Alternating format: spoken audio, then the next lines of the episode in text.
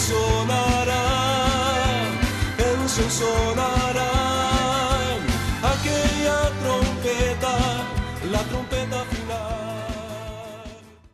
La Iglesia de Cristo de los Ministerios Llamada Final en Phoenix, Arizona, presenta su programa Llamada Final. Conscientes de que vivimos los últimos tiempos y que la humanidad necesita escuchar la verdad eterna de Dios, presentamos el siguiente programa con el pastor José Arriaga. Con ustedes, el pastor José Arriaga con el mensaje de la palabra de Dios.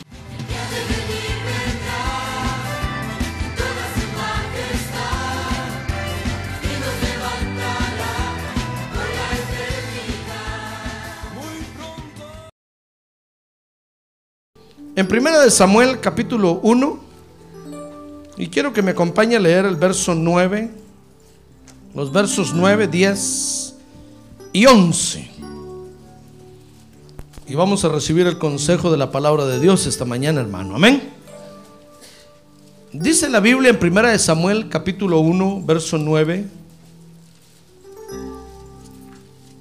Pero Ana se levantó después de haber comido y bebido en Silo Y mientras el sacerdote Elí estaba sentado en la silla al poste de la puerta del templo del Señor,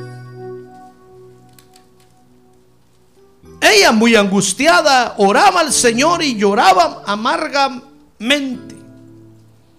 Dice el verso 11, e hizo voto y dijo, oh Señor de los ejércitos, si te dignas mirar la aflicción de tu sierva, te acuerdas de mí y no te olvidas de tu sierva, sino que le das un hijo a tu sierva, yo lo dedicaré al Señor por todos los días de su vida y nunca pasará navaja sobre su cabeza.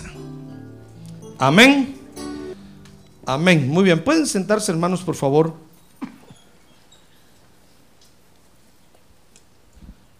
Fíjese que esta mujer llamada Ana, que acabamos de leer aquí en la Biblia, nos enseña otra de las formas de vivir que tenemos nosotros los creyentes de Dios. Dice el verso 11 que Vivimos nosotros los creyentes dedicándole todas las cosas a Dios. ¿Ya ve qué bonita la forma de vivir de nosotros? Ahora dirá que tiene un lado, qué bonito vive usted, hermano. Qué bonito vive. Nos pasamos la vida dedicándole todas las cosas a Dios. ¿Y sabe por qué, hermano? Porque fíjese que llega un momento cuando nosotros nos damos cuenta que solo vale la pena vivir la vida en la tierra dedicándonos a Dios. No hay satisfacción más grande sobre la tierra que la que obtenemos cuando nos dedicamos a Dios. O cuando le dedicamos todas las cosas a Dios. Dijo alguien, hermano, que el hombre fue hecho eh, en su corazón, Dios hizo un vacío que solo Dios puede llenar. Y cuando nosotros, hermano, nos dedicamos a otras cosas en la vida, jamás vamos a vivir satisfechos. Jamás vamos a, alcanzar la satisfacción que alcanzamos cuando nos dedicamos a Dios. Porque tenemos ese, ese vacío en el corazón que solo Dios puede llenar. Y únicamente lo alcanzamos a llenar cuando nos dedicamos a Dios y cuando le dedicamos todo lo que tenemos a Dios. Por eso el ejemplo de Ana es muy hermoso, porque nos enseña cómo vivimos nosotros los creyentes. Y quiero que vea conmigo cómo desde el principio, desde, desde cuando Dios creó al primer hombre, Adán, en la tierra, Dios, fíjese, exigió que siempre hubiera algo dedicado para él.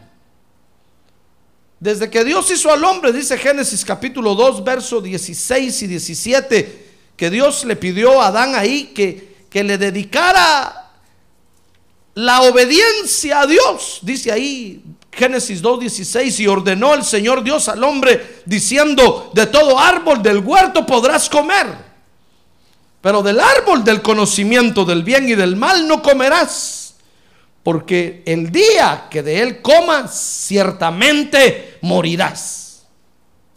Mire cómo desde que lo hizo, lo primero que le dijo fue, mira Adán,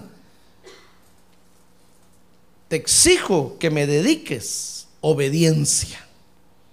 Dedícate a ser obediente a mi voz. Usted sabe lo que le pasó a Adán por no haber sido obediente. Si no lo sabe, solo vea su propia vida, vea su alrededor y todo lo que usted ve, todas las consecuencias que usted ve eh, que el hombre vive y sufre en la tierra son por culpa del pecado, por la desobediencia de Adán. Luego dice Génesis capítulo 4, verso 3 que, que Dios entonces cuando el hombre se empezó a multiplicar, Dios, fíjese, le pidió a Caín y Abel, les, les pidió que le dedicaran una ofrenda. Y entonces usted puede ver que el no prestarle atención a Dios, hermano, en el hecho de que le dediquemos algo, puede traer consecuencias nefastas a nuestra vida. Así como le pasó a Adán en el huerto, por no haberle dedicado obediencia a Dios, hermano, lo mismo le pasó a Caín. Dios le dijo, dedícame una ofrenda, tráeme una ofrenda. Dedícate en tu vida a ofrendarme.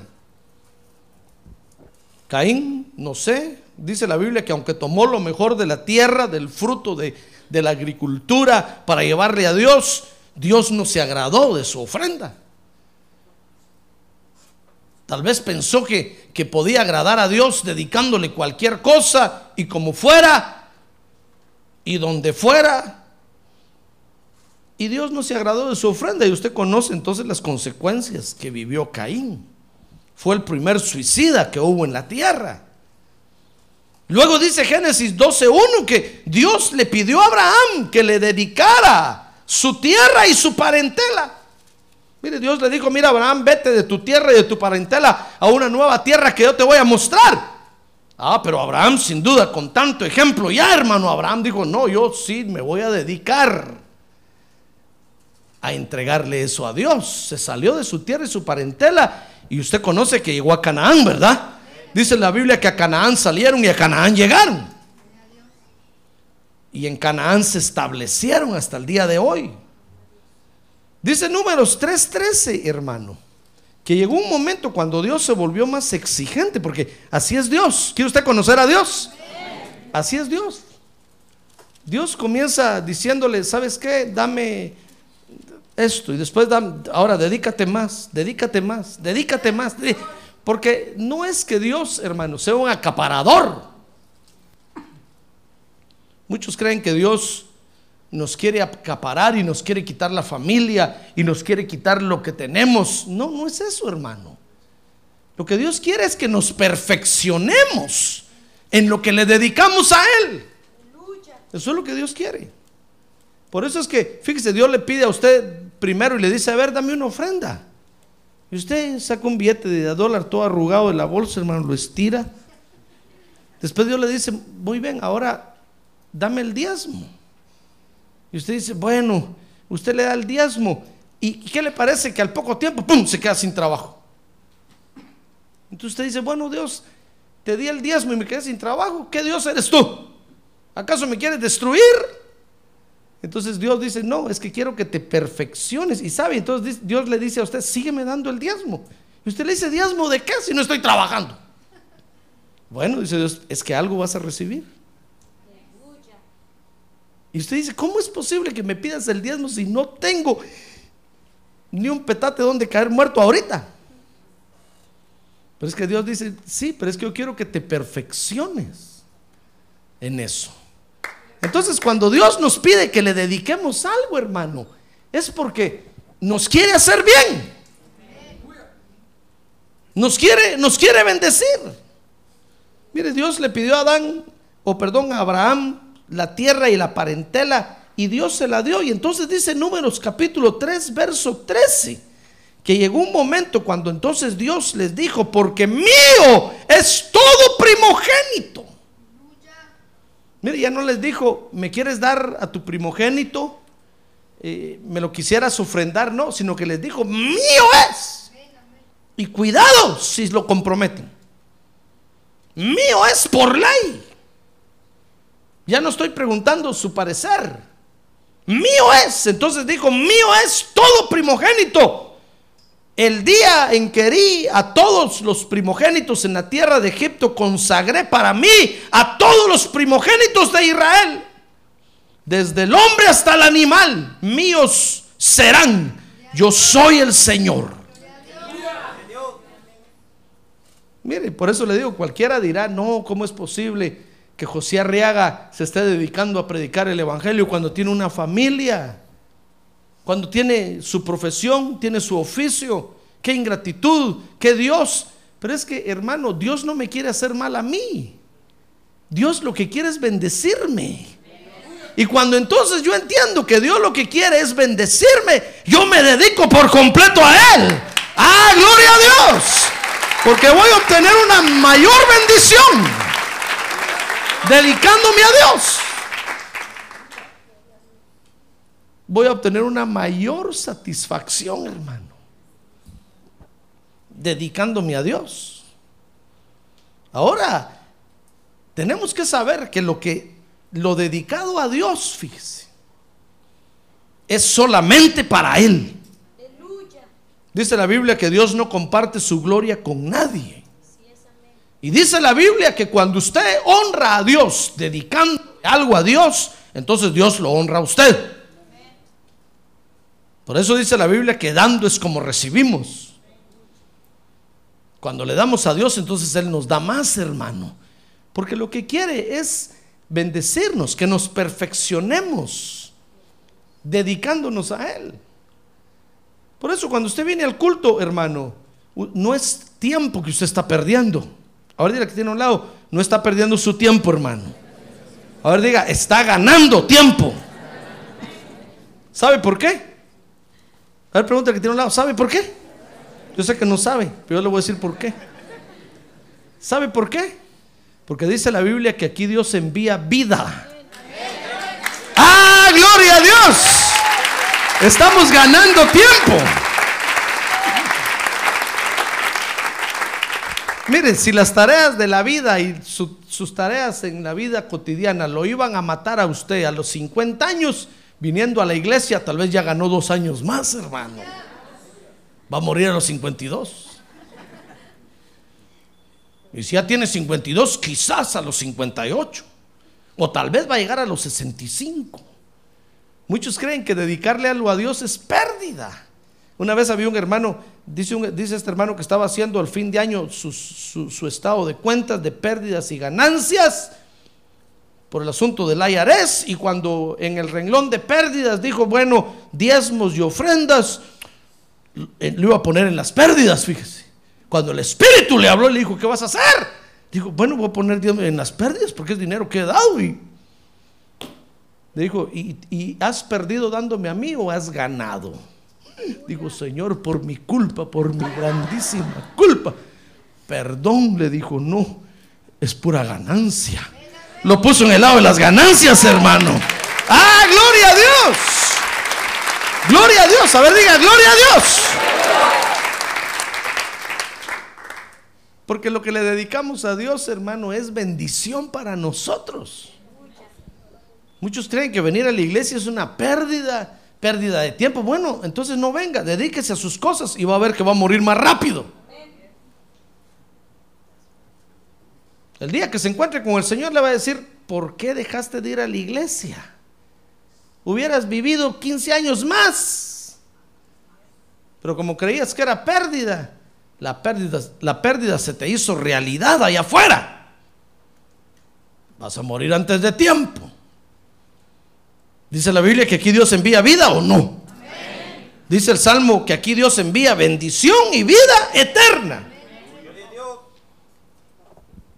Lo que le dedicamos a Dios es solo para Él. Dice Levíticos 27, 25 que nadie puede valorar lo que le dedicamos a Dios. Dice ahí Levítico 27, 25, toda evaluación que hagas será conforme al ciclo del santuario. 20 jeras son un ciclo. Sin embargo, el primogénito de los animales, que por su primogenitura pertenece al Señor, nadie puede consagrarlo. Ya sea buey u oveja, es del Señor. Lo que usted le dedica al Señor es del Señor, hermano. Lo que está diciendo ahí es, no tiene precio. No tiene precio. No, no, no crea usted decir, bueno, voy a dar 100, pero 100, con esos 100 podría pagar la gasolina de esta semana.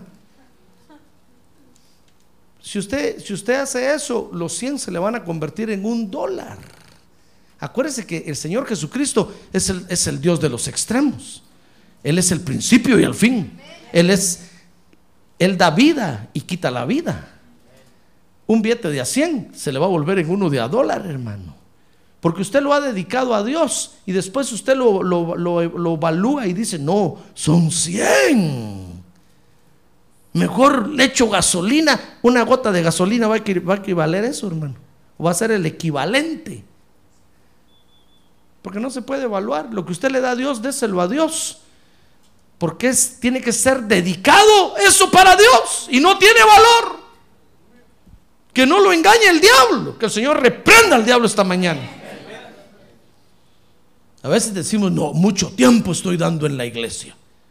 Ahí me mantengo lunes, ahí me mantengo martes, ahí me mantengo miércoles. Y no tardará en aparecer alguien que, le diga, solo en la iglesia te mantenés. Usted dice, de veras, podría aprovechar trabajar esas horas allá y ganar, pues vaya y va a ver qué agua se le va a hacer. Porque lo que usted le ha dedicado a Dios no se puede evaluar, hermano. No tiene comparación. Para Dios vale mucho. Por eso Dios no deja que lo evalúe. Que usted le busque un valor. Porque para Dios eso tiene mucho valor. Es sin valor. Porque es para Él.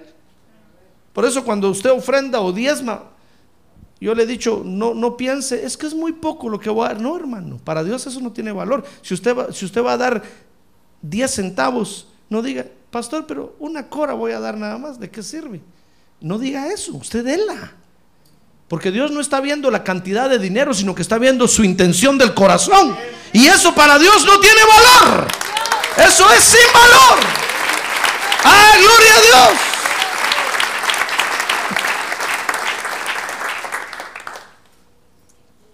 Muchos no dan, valga el ejemplo que estoy poniendo, hermano.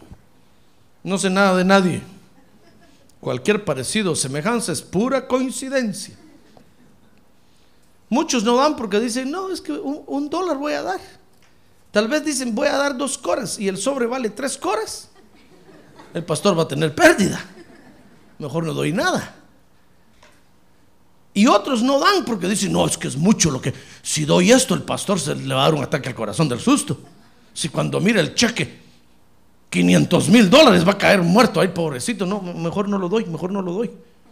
Entonces muchos, muchos no dan porque creen que es muy poco y, otros no dan porque creen que es mucho.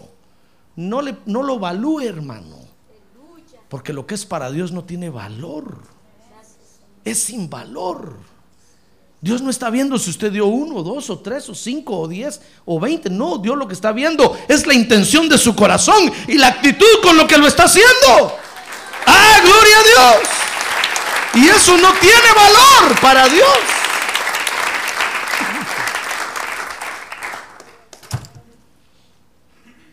Ahora, lo interesante de esto, fíjese hermano, es que dedicarle algo a Dios es algo que se aprende. A ver, que tiene a un lado, esto se aprende, hermano. No tenga pena, no crea que es de la noche a la mañana. No, esto se aprende.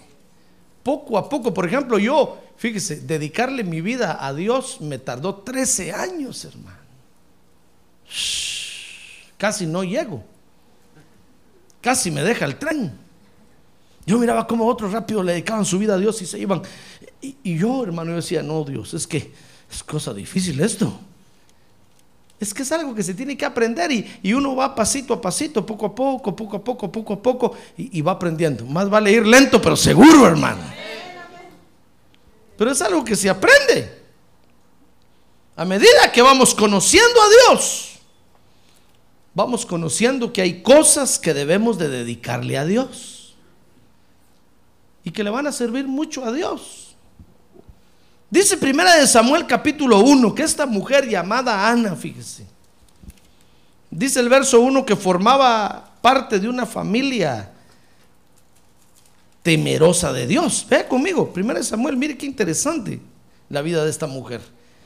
Dice que había un hombre de Ramataín, de Sofim, de la región montañosa de Efraín, que se llamaba Elcana, hijo de Jeroham, hijo de Eliú, hijo de Tohu, si quiere nombres para sus hijos, tal le pone Tohu,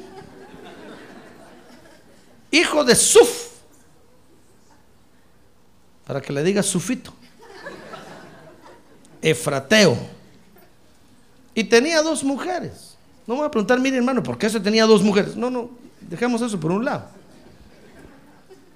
Dice que el nombre de una era Ana y el de la otra era Penina. Dice el verso 2, y Penina tenía hijos, pero Ana no los tenía. Mira, esta mujer, fíjese, formaba parte de una familia temerosa de Dios. Dice el verso 3 que, que tenían problemas, como todas las familias, hermano, como todas las familias. Si yo le dijera aquí que yo no tengo problemas, sería el mentiroso más grande de la tierra.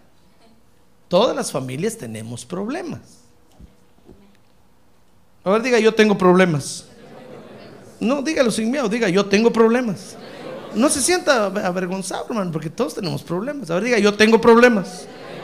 Ahora diga, pero Dios me ayuda. Dios es mi ayudador. Dios es mi consejero. Y yo sé que me va a dar la victoria. Amén. Para que quede cerrado y sellado. Entonces dice el verso 3 que este hombre subía todos los años de su ciudad para adorar y ofrecer sacrificio al Señor. Ya ve que era una familia temerosa de Dios, así como su familia y mi familia. Entonces dice el verso 3 que venía a ofrecer sacrificio al Señor de los ejércitos en Silo. Y los dos hijos de Elí, Ovni y Fines, eran sacerdotes del Señor ahí. Era una familia temerosa de Dios. En ese momento tal vez no presentaban ningún problema, pero dice el verso 4 que llegó un momento, fíjese, porque el hecho de que Ana no tuviera hijos, hermano, en ese momento no presentaba problema. Porque es como cuando nace un bebé en casa. En ese momento no representa problema. Tal vez el único problema es alimentarlo, cambiarlo. Ah, pero a medida que el bebé va creciendo y, llega a joven, hermano. Entonces uno se da cuenta qué problema el que dio a luz. Los padres dicen, Padre Santo, qué problema di a luz yo.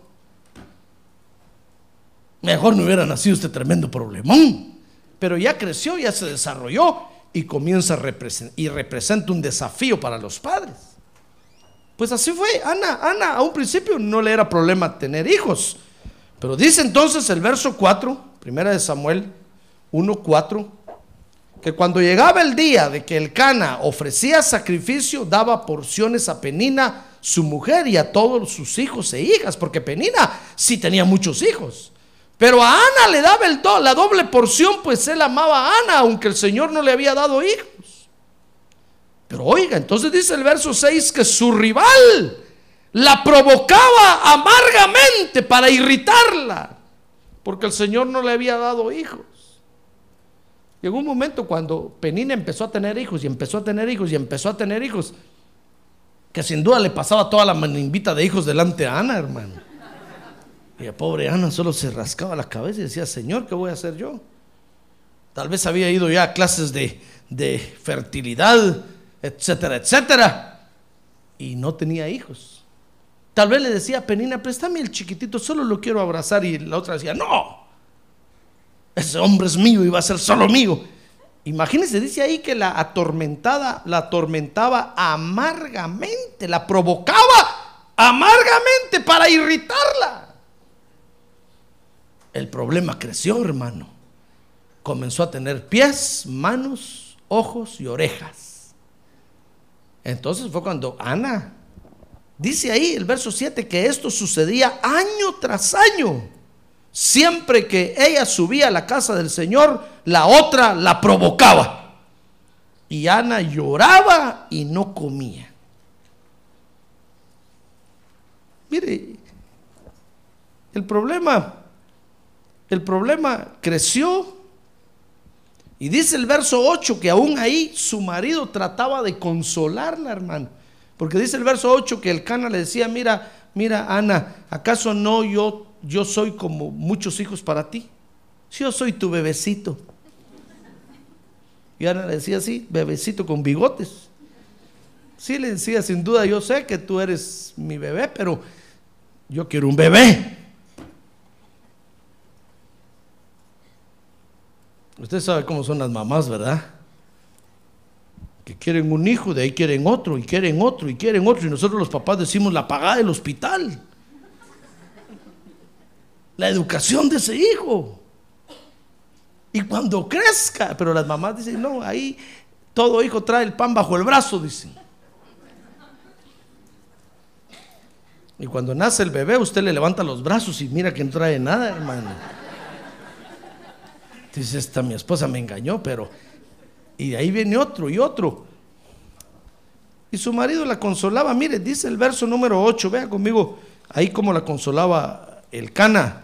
Dice el verso, el verso 8 que entonces el Cana, su, marido, su marido le decía, Ana, ¿por qué lloras si no comes? ¿Por qué, estás, ¿Por qué está triste tu corazón? ¿No soy yo para ti mejor que diez hijos? Pero Ana decía, sí, ¿cómo no? Yo entiendo, pero, pero no, yo quiero bebé. Yo quiero tener hijos.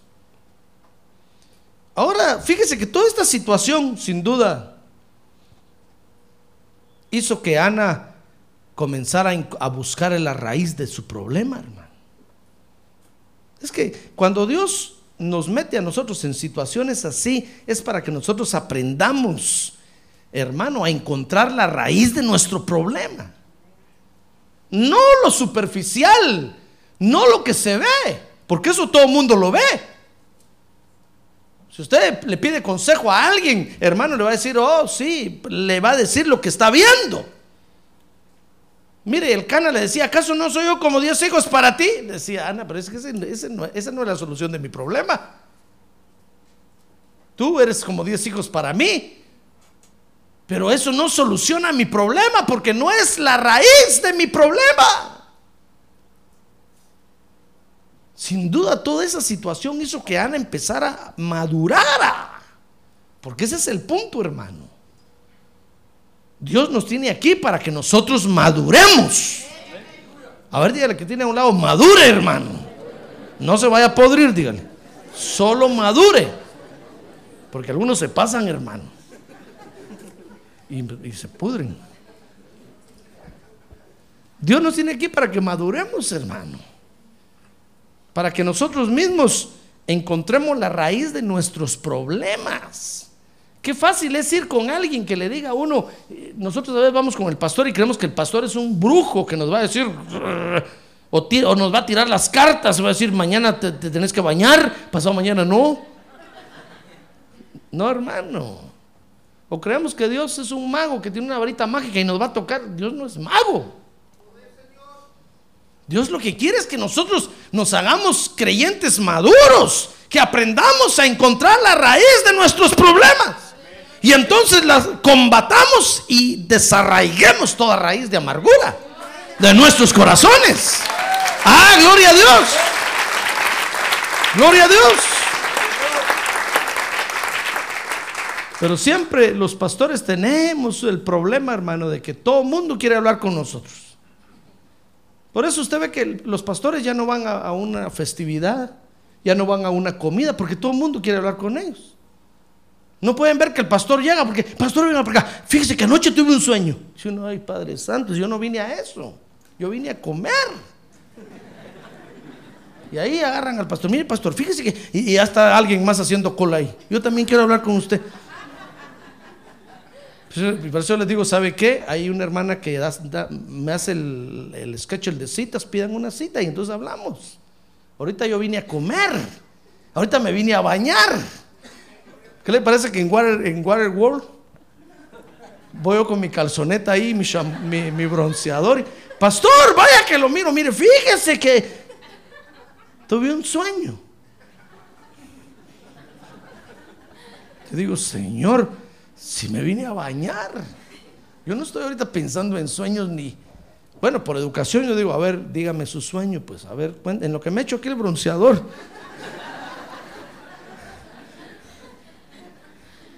Porque todos andamos buscando la solución fácil, hermano. Todos queremos que alguien nos diga, hágalo, no lo haga, suba, baje, tírese, acuéstese.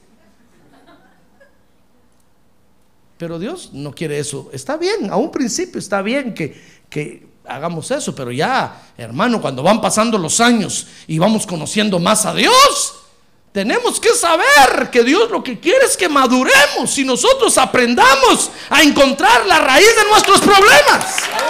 ¡Ah, gloria a Dios! A ver, diga, gloria a Dios. A decir, pastor ya dijo eso para que nadie hable con usted. Sí, por eso lo dije.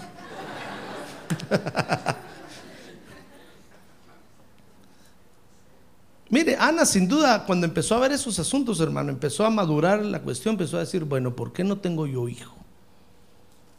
Este mi marido es un, es un garañón. Miren todos los hijos que tiene con una mujer. Y tenía un montón de hijos. Y yo porque no, yo estoy potente. ¿Por qué no puedo tener hijos? Algo, algo quiere Dios. Algo quiere Dios. Ella empezó a madurar, empezó a madurar su problema.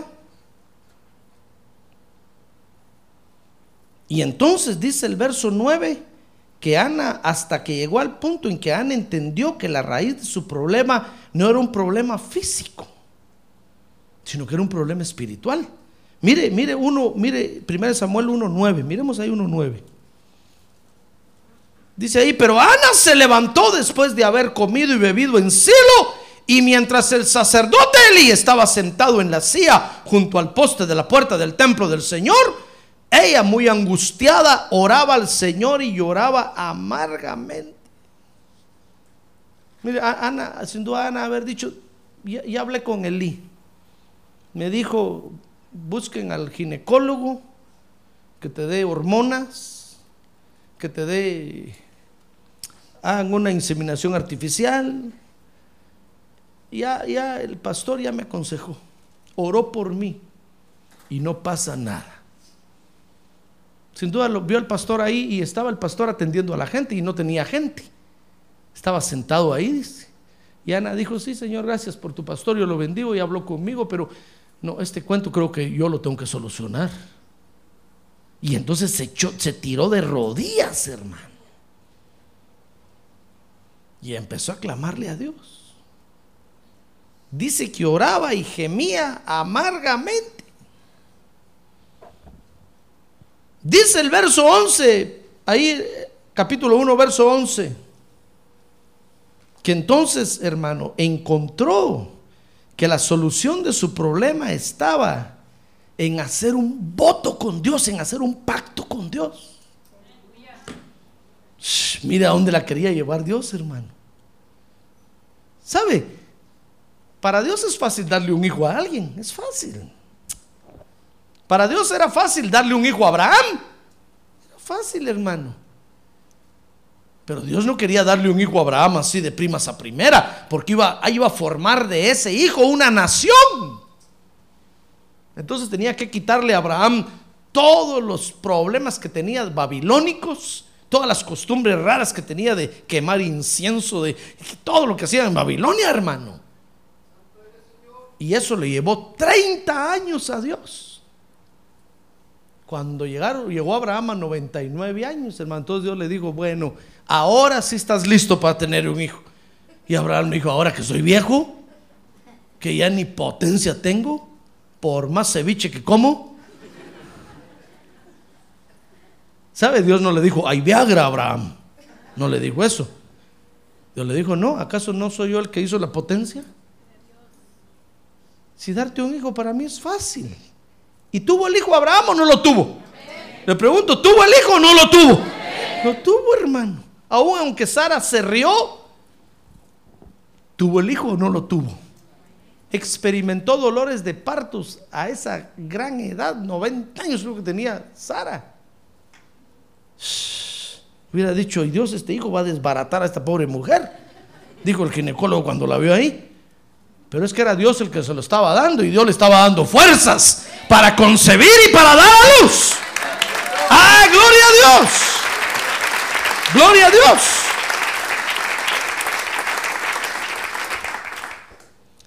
Ahora Ana cuando estaba ahí, entonces Ana entendió y dijo, ah, ya sé por qué camino me está llevando Dios.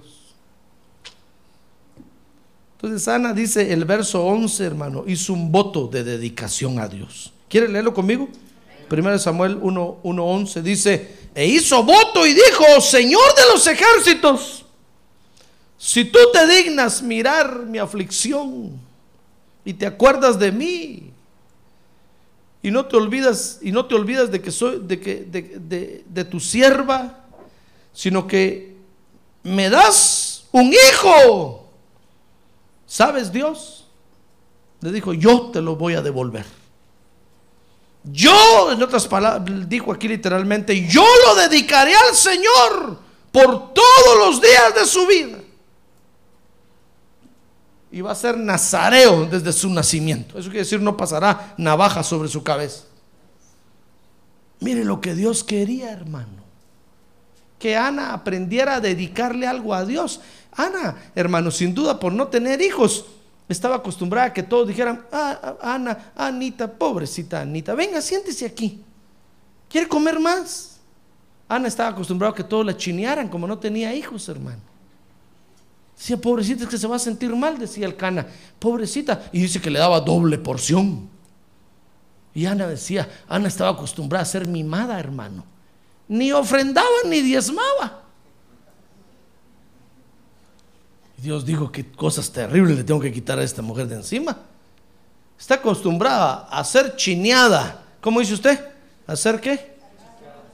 ¿Cómo? Mimada. ¿Qué más?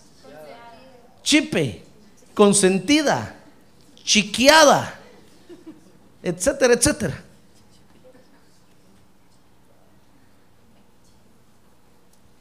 Dijo, dijo, dijo Dios, ¿qué voy a hacer con esta mujer? Con esta creyente. A mí, a mí no me dedica nada, todo se lo absorbe ella, todo, todo, todo, todo. Y para acá no pasa nada. Dios dijo, no, no, le voy a enseñar a que me tiene que dedicar algo a mí. Y mire todo el sufrimiento que vivió. Hasta que Ana entonces entendió y Ana dijo, no, es que he sido una ingrata mujer. Toda la vida he estado pidiendo para mí todo para mí, todo para mí. Pero para Dios nada, nada. No, dijo Ana, ya sé qué es lo que Dios quiere. Entonces, fíjese, entendió Ana que tenía que hacer una dedicación a Dios, hermano. Ahora, cuando Ana, fíjese, y esto es, esto es lo que le quiero enseñar, hermano, que cuando Ana entendió que le tenía que dedicar algo a Dios, Mire, le empezaron a venir unas de bendiciones que no se esperaba. Dice ahí 1 Samuel 1.17 que lo primero que obtuvo fue la bendición de su pastor. Porque se acuerda que dice que Elí le encontró tirada ahí, ¿verdad? Y le dijo borracha. Y le dijo, no, no estoy borracha, es que ya no aguanto este problema que tengo. Y le estoy clamando a Dios. Entonces el pastor le dijo, bueno, vete pues y que Dios te conceda lo que le estás pidiendo a saber qué cara le vio a Ana y dijo, pues esta pobre mujer, si le digo que Dios no se lo va a dar, se me va a morir aquí. Digo, va, pues te bendigo, que te vaya bien. Mire, lo primero que obtuvo, cuando Ana entendió que tenía que dedicarle algo a Dios, hermano. Ana no lo tenía todavía. ¿Ya ve cómo se arrancan las bendiciones de Dios? Fíjese que Dios no le había dicho, te voy a dar un hijo. No le había dicho nada tenía el problema de que era estéril. Pero cuando Ana entendió que dedicándole algo a Dios iba a obtener una bendición de Dios, entonces le dijo, mira Señor, si tú me das un hijo, yo te lo voy a dedicar a ti. Le voy a enseñar que tú eres el único Dios verdadero que hay. Lo voy a llevar a la iglesia y te lo voy a entregar a ti. Para que sea solo tuyo, para que sea solo tuyo. ¡Ah, gloria a Dios! Cuando Dios oyó eso, dijo, "Ah, Ana ya maduró. Ana ya entendió. Entonces le, le dijo al pastor, bendícela, bendícela, porque ahora sí, ahora sí va a tener efecto la bendición. Su pastor la bendijo. ¿Sabe? Dice Primera de Samuel 1.18. Ve esto conmigo, hermano. Esto está interesante. A ver, dile que tiene a un lado. Ánimo, hermano. Está interesante esto. Despierte, dígale, despierte. A ver, dígale con mi permiso, despierte, hermano. No se va a enojar. Dígale, despierte. Mire, mire, mire qué, mire qué, qué bendiciones se le vinieron a Ana encima porque aprendió a dedicarle algo a Dios. Dice 1.17 que Elí le dijo, ve en paz y que el Dios de Israel te conceda la petición que le has hecho. Mire, obtuvo la bendición de su pastor. Dice 1.18 que ella, ella dijo, haye tu sierva gracia ante tus ojos. Y la mujer se puso en camino, comió y oiga, dice, y ya no estaba triste su semblante. Mire, la tristeza se le fue, hermano. Mire, ¿qué le parece que hay, hay problemas en, nuestro, en nuestra vida? Tenemos problemas en nuestro cuerpo porque no le dedicamos algo a Dios, hermano. Tenemos cara de tristes toda la vida, ¿sí? ¿Sabe cómo le dicen a usted? El triste. Por eso hicieron la canción acá. Porque un día lo vieron a usted y dijeron, oh, el triste. Siempre tiene cara de triste. Yo me acuerdo que yo tenía un amigo en la escuela que le decían el afligidito. Cuando yo llegué a la clase, afligidito venía, afligidito. Yo le dije, le dije a un amigo, mira, ¿por qué le dicen afligidito? Mírale la cara, me dijo. Cuando lo miré, tenía una cara así, de afligido. Dije, ¿con qué razón? Bien puesto el apodo. Bien puesto el sobrenombre. ¿Por qué quienes se mantienen con cara de afligidos, hermano? Con cara de dolor de estómago.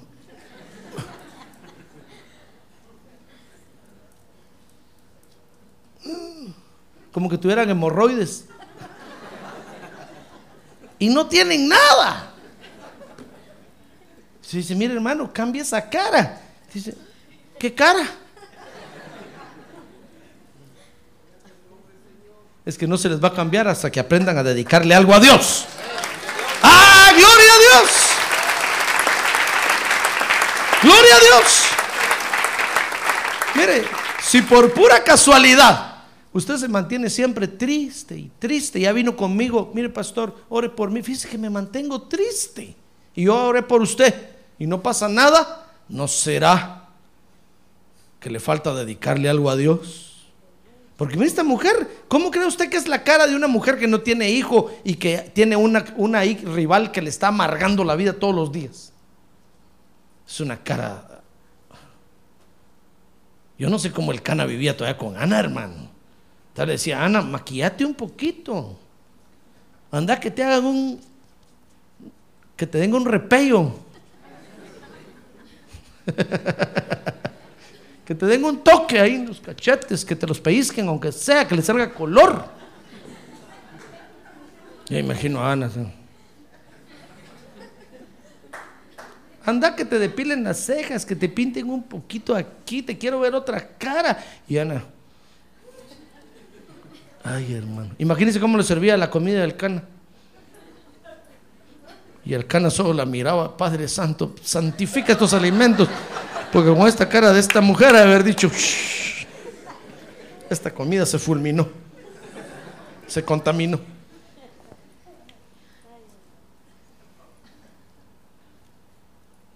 Dice ahí que se le quitó la tristeza del rostro, hermano. Imagínense qué cara de triste tenía. Es que hay problemas de nosotros los creyentes que no se arreglan con una oración que el pastor haga, hermano. Y nosotros muchas veces decimos, ese pastor es malo. Tanto que ora por mí y yo no me arreglo. Es que no es problema del pastor. Es porque nosotros no vivimos dedicándole algo a Dios, hermano. Jamás le hemos dedicado algo a Dios. Por eso no se nos va la tristeza del rostro.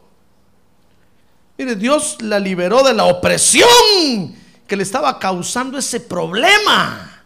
Era un problema que Ana tenía que la oprimía y le, amargaba el alma. Le hacía vivir triste.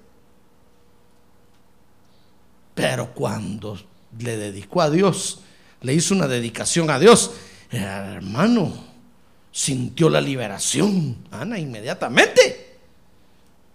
Dice el verso 19 que vivió la vida normal con su esposo sin acusaciones ni reproches. Vea conmigo el verso 19. Primero Samuel 1.19 dice, y se levantaron de mañana y adoraron delante del Señor y regresaron de nuevo a su casa en Ramá. Y el Cana se llegó a Ana, su mujer, y el Señor se acordó de ella. Ya nunca más tuvo la acusación de que no tenía hijo, ya nunca más. Mira hermano, ¿cuántos problemas tenemos nosotros a veces en la vida por culpa de las opresiones que vivimos? Hay problemas de artritis, hay problemas de diabetes, hermano. Hay, hay problemas de gastritis. Y esas enfermedades a veces dicen que son enfermedades nerviosas. Hay quien le arde el estómago, hermano. Y tiene que estar tomando leche, tomando leche para que se le quite el ardor. Pura gastritis, ya casi se vuelve úlcera. Porque vive nervioso. Vive pensando el bill, el bill, ya viene el bill, ya viene, ya viene, ya viene, ya lo veo, ya, ya viene volando, ya viene.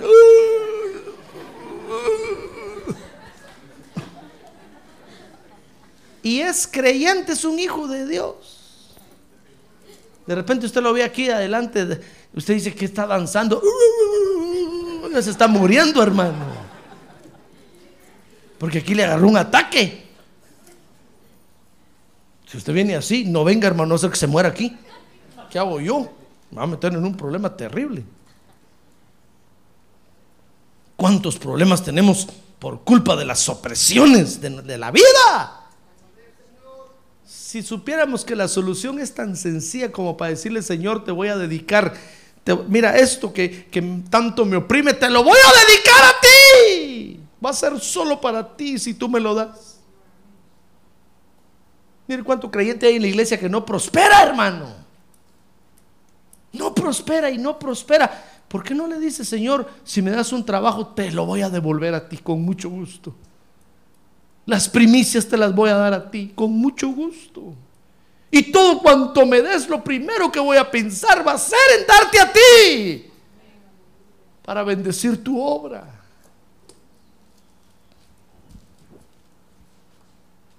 Mire, y va a ver que el día que usted haga esa dedicación, se va a sentir libre de opresión, hermano. Se le va a ir la gastritis, se le va a ir la úlcera, se le va a ir la, la diabetes, se le va a ir. Una enfermedad incurable hoy en día. Se le va a ir. Porque muchas veces esas, esas son maldiciones porque nuestros nervios están oprimidos. Porque agarramos el problema y lo hacemos nuestro y lo metemos en el corazón y no lo queremos sacar de ahí. Y aunque el pastor ora por nosotros, ahí está metido en el, en el corazón y, nos, y no lo sacamos, no lo sacamos. Y nos está matando, hermano. Mire cuánto creyente hay enfermo de estrés hoy en día. No de cuatro, no, es tres. No decir, no, pastor, yo, yo solo es dos. O voy por el uno, es uno. Tengan cuidado porque de repente van a ser dos y va a llegar al tres. Es tres. Y se mueren por la opresión que están viviendo. Mire, Ana estaba en esa situación. Imagínense qué cara tenía Ana, hermano. Pero cuando Dios ella sintió la liberación que Dios le hizo. ¿Sabe? Fue tal la liberación que esa primera noche que murió con, que, que- perdón, que durmió con, que murió, ¿verdad? Que durmió con su marido, quedó embarazada. ¿Sabe por qué no quedaba embarazada?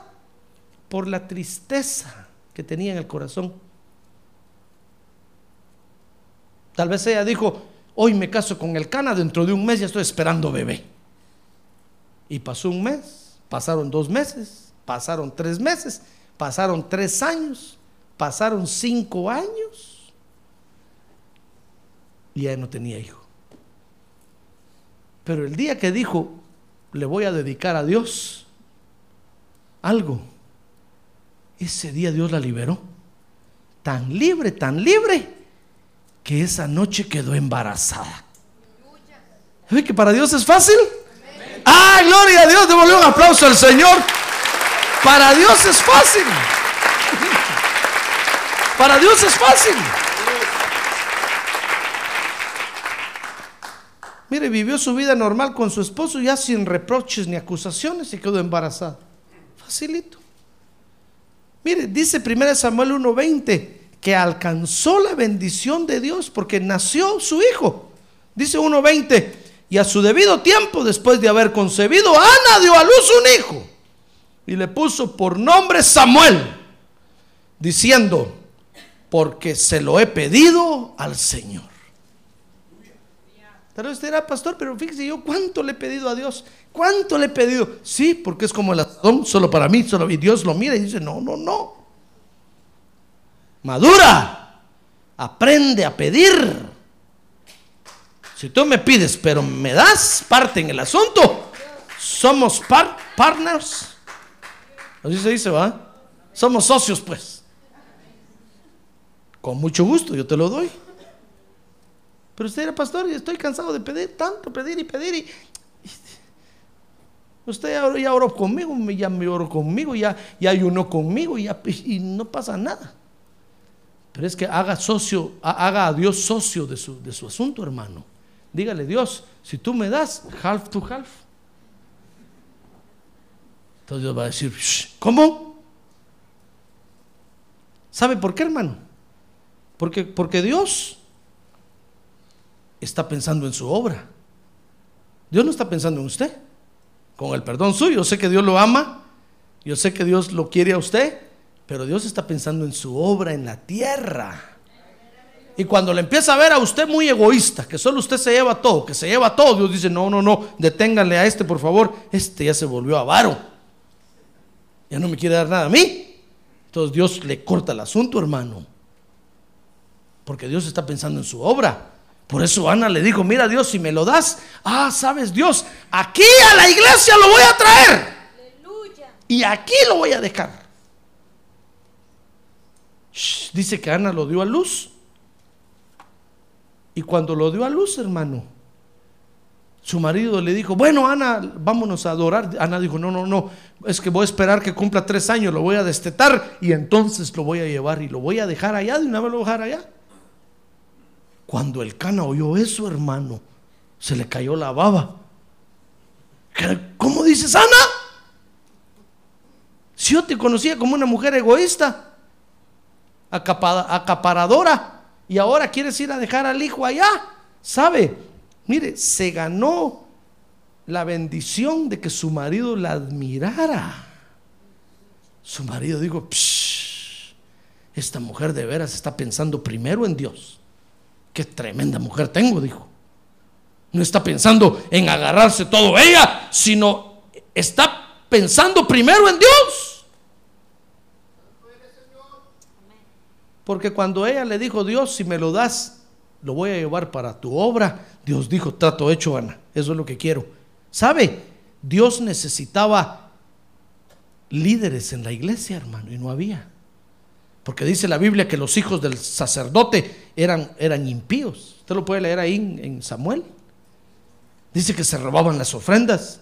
Dice que se acostaban con todas las mujeres que llegaban al templo. Eran unos bandidos, hijos del diablo. Dice ahí que eran hijos de Belial.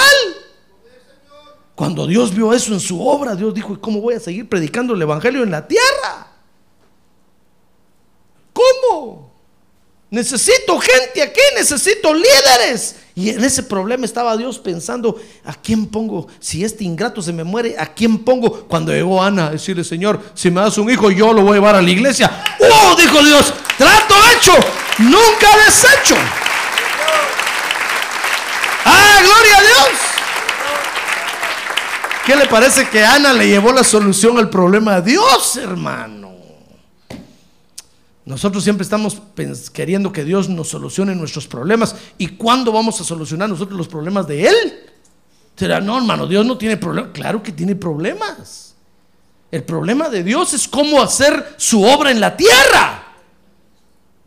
Eso es lo que está pensando Dios. Y a mí me dice José Arriaga, ponía un programa en la radio. Le digo, Señor, ¿de dónde tela si no hay arañas? Pedirle al pueblo, ya le pedí, Señor, y no dan. Dios está pensando qué problema tengo, cómo hago para darle dinero a este. Ni modo que se gane la lotería. No. Dice Dios, la, lana tiene que salir de las ovejas. José Arriaga, pero si tenés ovejas lanudas ahí. Sí, pero no se dejan trasquilar, Señor. Si me das permiso que la mate, con mucho gusto. Dios dice, no, no, no, no, no se te pase la mano. No. Te mandes, no te mandes.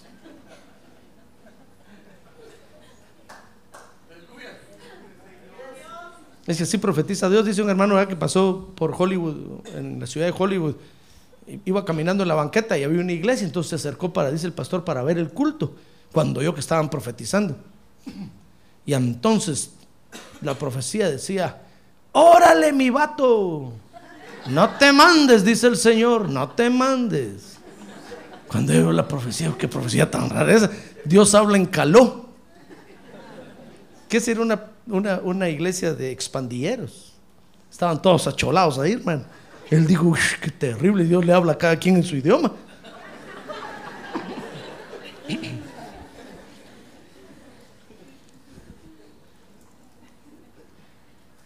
Mire, hermano,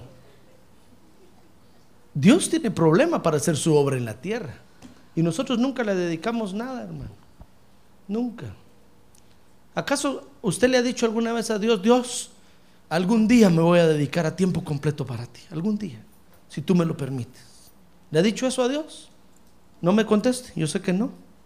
Yo sé que usted solo ha pensado, Dios, dame vida para mi familia, dame trabajo para pagar mi casa, dame siempre trabajo porque tengo una familia, dame. Y Dios dice, ¿y mi obra quién va a predicar? ¿Quién va a hacer los privilegios en la iglesia? Y usted está pensando, no, voy a salir de trabajar y me voy a acostar a mi casa, estoy cansado, ya no aguanto. Dios, dame fuerzas para mañana. Y Dios, que es fiel, le da fuerzas, hermano. Y ahí va Dios. Y Dios dice, bueno, ¿y cuándo vas a atender mi obra? Entonces es cuando nos empezamos a problemar la vida. ¿Se da cuenta? Porque Dios siempre ha exigido, le ha exigido a sus hijos que le dediquen algo, hermano.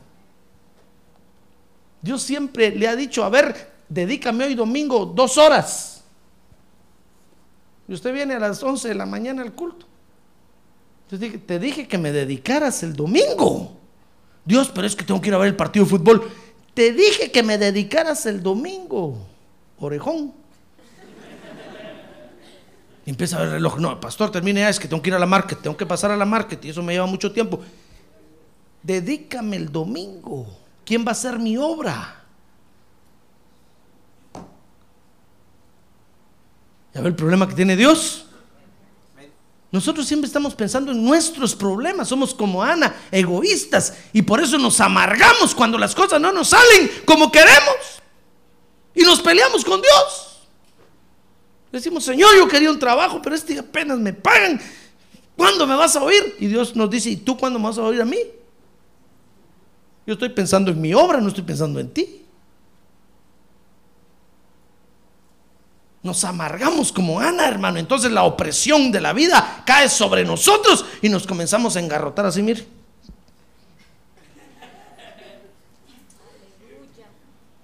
De repente en silla de nos traen al culto así todos.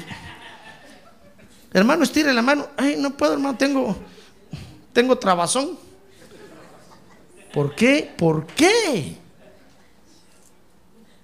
Si usted es un creyente. Ah, es que se, echó encima sus problemas. Usted cree que Dios le quedó, le quedó mal y se amargó. Se frustró y el cuerpo se le engarabató.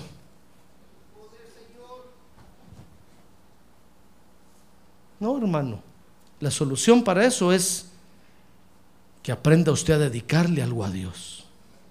Usted dígale, Señor, cuántas cosas me has dado, ¿verdad? ¿Sabe? David le dijo un día a Dios, Dios, cuántas cosas me has dado. Hasta una casa artesonada me diste. ¿Y tú cuándo vas a tener un templo en la tierra? Mire el problema que tenía Dios. Por eso Dios amó tanto a David. ¿Sabe por qué? Porque David, dice la Biblia, entendía los deseos de Dios. Mire, cuando David tomó el reino, hermano, dice la Biblia que, que se puso a pensar, Dios, ¿y tú dónde vas a estar? No, dijo, yo sé que a Dios le gusta el monte de Sión. Y agarró el ejército y fue a conquistar Jerusalén, hermano. Echó a todos los enemigos de ahí. Tomó el monte de Sión. Y cuando ya tenía el monte de Sión, dijo, bueno, ahora traigamos el arca de Dios para acá. Este es el monte de Dios. Aquí es donde hay que adorar a Dios. ¡Ah, gloria a Dios! Después Dios le empezó a darle y un día le dijo, Dios, ¿cuánto me has dado? Hasta una casa artesonada tengo, qué bonita casa, ¿la viste Dios? Qué bonita. Pero tú, ¿cuándo vas a tener una casa, Dios? Entonces Dios dijo, David, give me five, le dijo Dios. Qué bueno, David. Por eso me gusta ser tu amigo, porque tú piensas en mí, no solo piensas en ti tú piensas en mí. Le dijo, ¿sabes David? Claro, empieza a juntar, pues me vas a hacer una casa, porque yo quiero habitar en medio de mi pueblo. Mira el problema que tiene Dios. Dios quiere estar en medio nuestro y nosotros no lo entendemos, hermano. Nosotros estamos pensando, día domingo se casa Benito con un pajarito. Atrancan la puerta con un cigarrito. No, hermano, día domingo es día de culto a Dios. Ah, gloria a Dios, es día a día celebrarle a Dios. Olvídese de todo ese día. Olvídese del negocio, apague el celular, póngale siete candados y, y guárdelo. Día domingo de usted yo voy a adorar a Dios, no me hablen de negocios ni de nada. Es día para Dios. Yo voy a hacer la obra de Dios. Ah, gloria a Dios.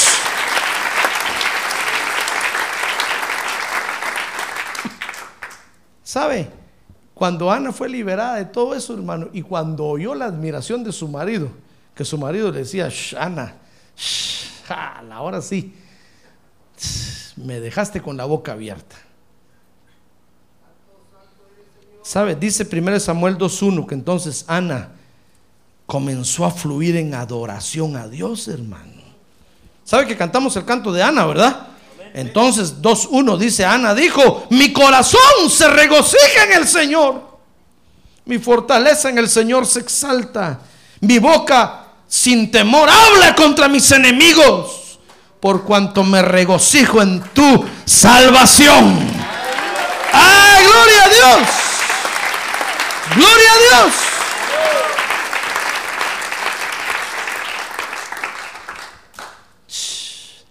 Ana entendió a Dios, hermano. Por eso Dios le dijo muy bien, Ana. Ahí va el hijo. ¿Sabe? No solo le dio un hijo. Dice la Biblia que Ana después tuvo muchos hijos. Dios dijo, al fin encuentro una mujer que me entiende en la tierra. Y eso es lo que Dios quiere hoy, hermano.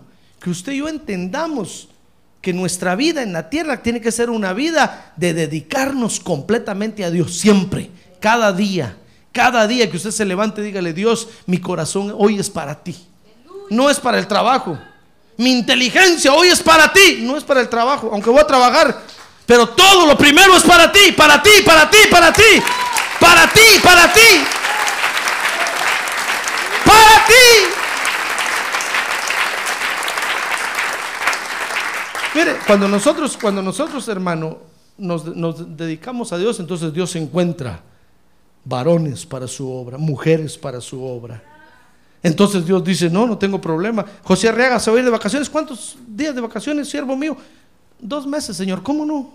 Ahí tengo siervos y siervas que van a atender la obra. No hay problema. Y me voy yo allá a Panzarrí a descansar. Gracias Señor, porque sí, es que aprendieron a dedicarse a mí. Entonces no hay problema. Pero ¿qué problema, hermano? Hay iglesias que no hay quien predique. Ahorita hay pastores allá que al, al seminario llegan miércoles y se van jueves, porque no hay quien predique en su iglesia. Yo les digo, hermano, ¿pero por qué te vas? Es que la iglesia está sola, no hay nadie. ¿Cómo? No hay nadie que me ayude. ¿Qué? Hay otros que llegan lunes y se van miércoles. Digo, ¿por qué te vas, hermano?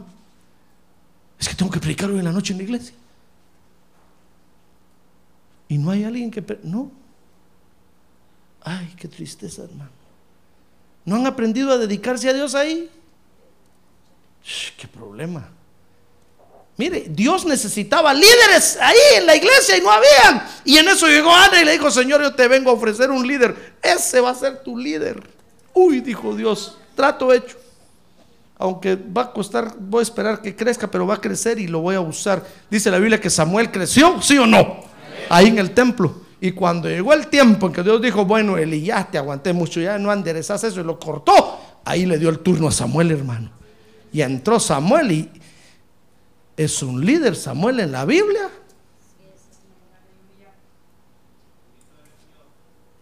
Último juez, sacerdote y profeta de Dios. Tenemos que aprender a dedicarnos a Dios, hermano. Amén. Esto debe ser la vida de nosotros los creyentes. Déjeme terminar diciéndole esto. Debemos entender que muchos de nuestros problemas, hermanos, se deben a que no reconocemos que debemos de dedicarle algo a Dios. Yo no sé qué problema tiene usted, pero ¿no será que es porque usted no le ha dedicado algo a Dios? Yo anotaba dos razones aquí por las cuales Dios nos pide. Primero, porque lo necesita para su obra. Aunque usted no lo crea. Hoy en la escuela dominical me gustaba porque el hermano enseñaba una parte donde decía que el Espíritu Santo necesita nuestros cuerpos para hacer la obra en la tierra, hermano. Así como Dios necesitó un cuerpo y Jesús tomó carne para hacer la obra, si no, ¿cómo hubiera muerto en la cruz? Un espíritu no se ve. Necesitó tomar cuerpo. Así ahora el espíritu necesita, necesita tomar nuestros cuerpos para hacer su obra en la tierra.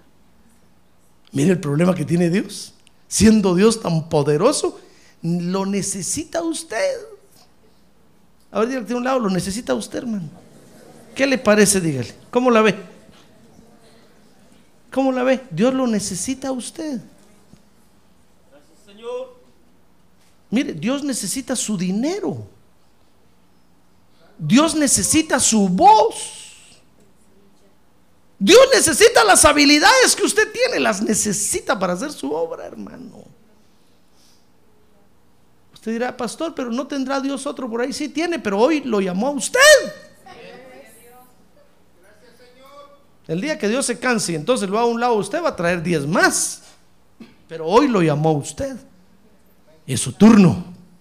A ver, diga, es mi turno. A ver, diga, es mi oportunidad. ¿Qué va a hacer? ¿Se va a dedicar a Dios o no? Mire, Dios nos pide por dos razones. Primero, porque lo necesita para su obra. Y segundo, porque es algo que nos va a traer a nosotros satisfacción, hermano. Sanidad liberación. Por eso nosotros los creyentes vivimos dedicándonos a Dios. Siempre que, fíjese, que un día yo iba, con, yo iba con mi pastor. Entonces pasamos frente a un, a un edificio y me dijo, mira, mira, él iba manejando, mira ese edificio, qué bonito para una iglesia.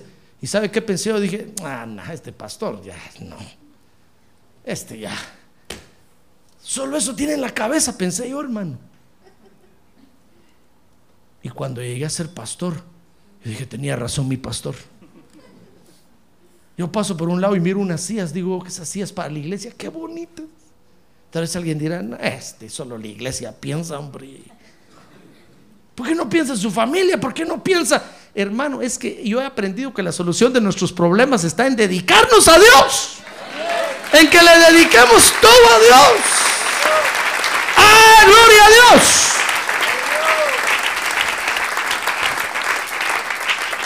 Por eso cuando llego a una tienda y traje, yo digo, para predicar el domingo en la iglesia, Señor, qué bonito ese traje.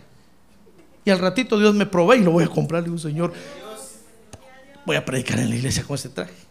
Qué guapo me voy a mirar para ti. Para que las ovejas digan, wow, ese pastor. ¡Ay, gloria a Dios, hermano!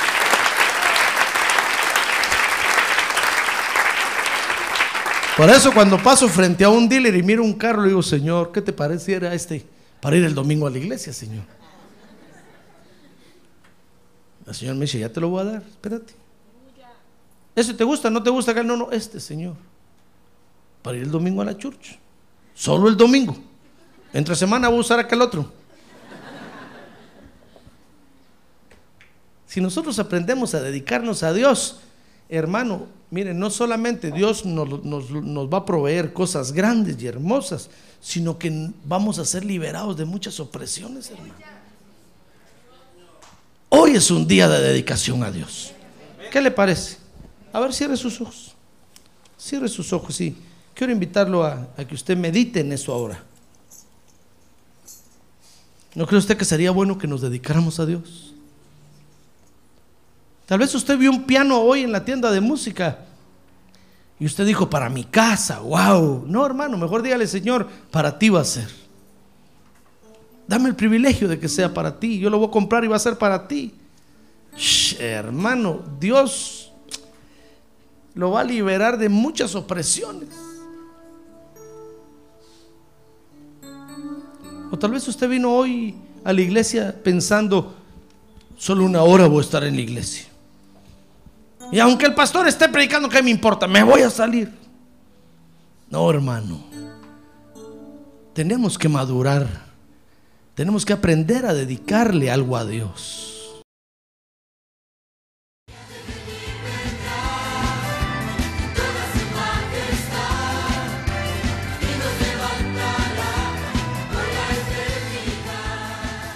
La Iglesia de Cristo de los Ministerios, llamada final en Phoenix, Arizona, cumpliendo con la comisión de Joel 2.1, presentó su programa, Llamada Final. Esperamos que nos vuelva a sintonizar la próxima semana a la misma hora por esta emisora. Los invitamos a nuestras reuniones en el 6023 Norte 71 Drive, esquina con Bethany Home Road. Para mayor información puede llamarnos al 623-934-1259 o visitarnos en la internet al www.llamadafinalphoenix.com.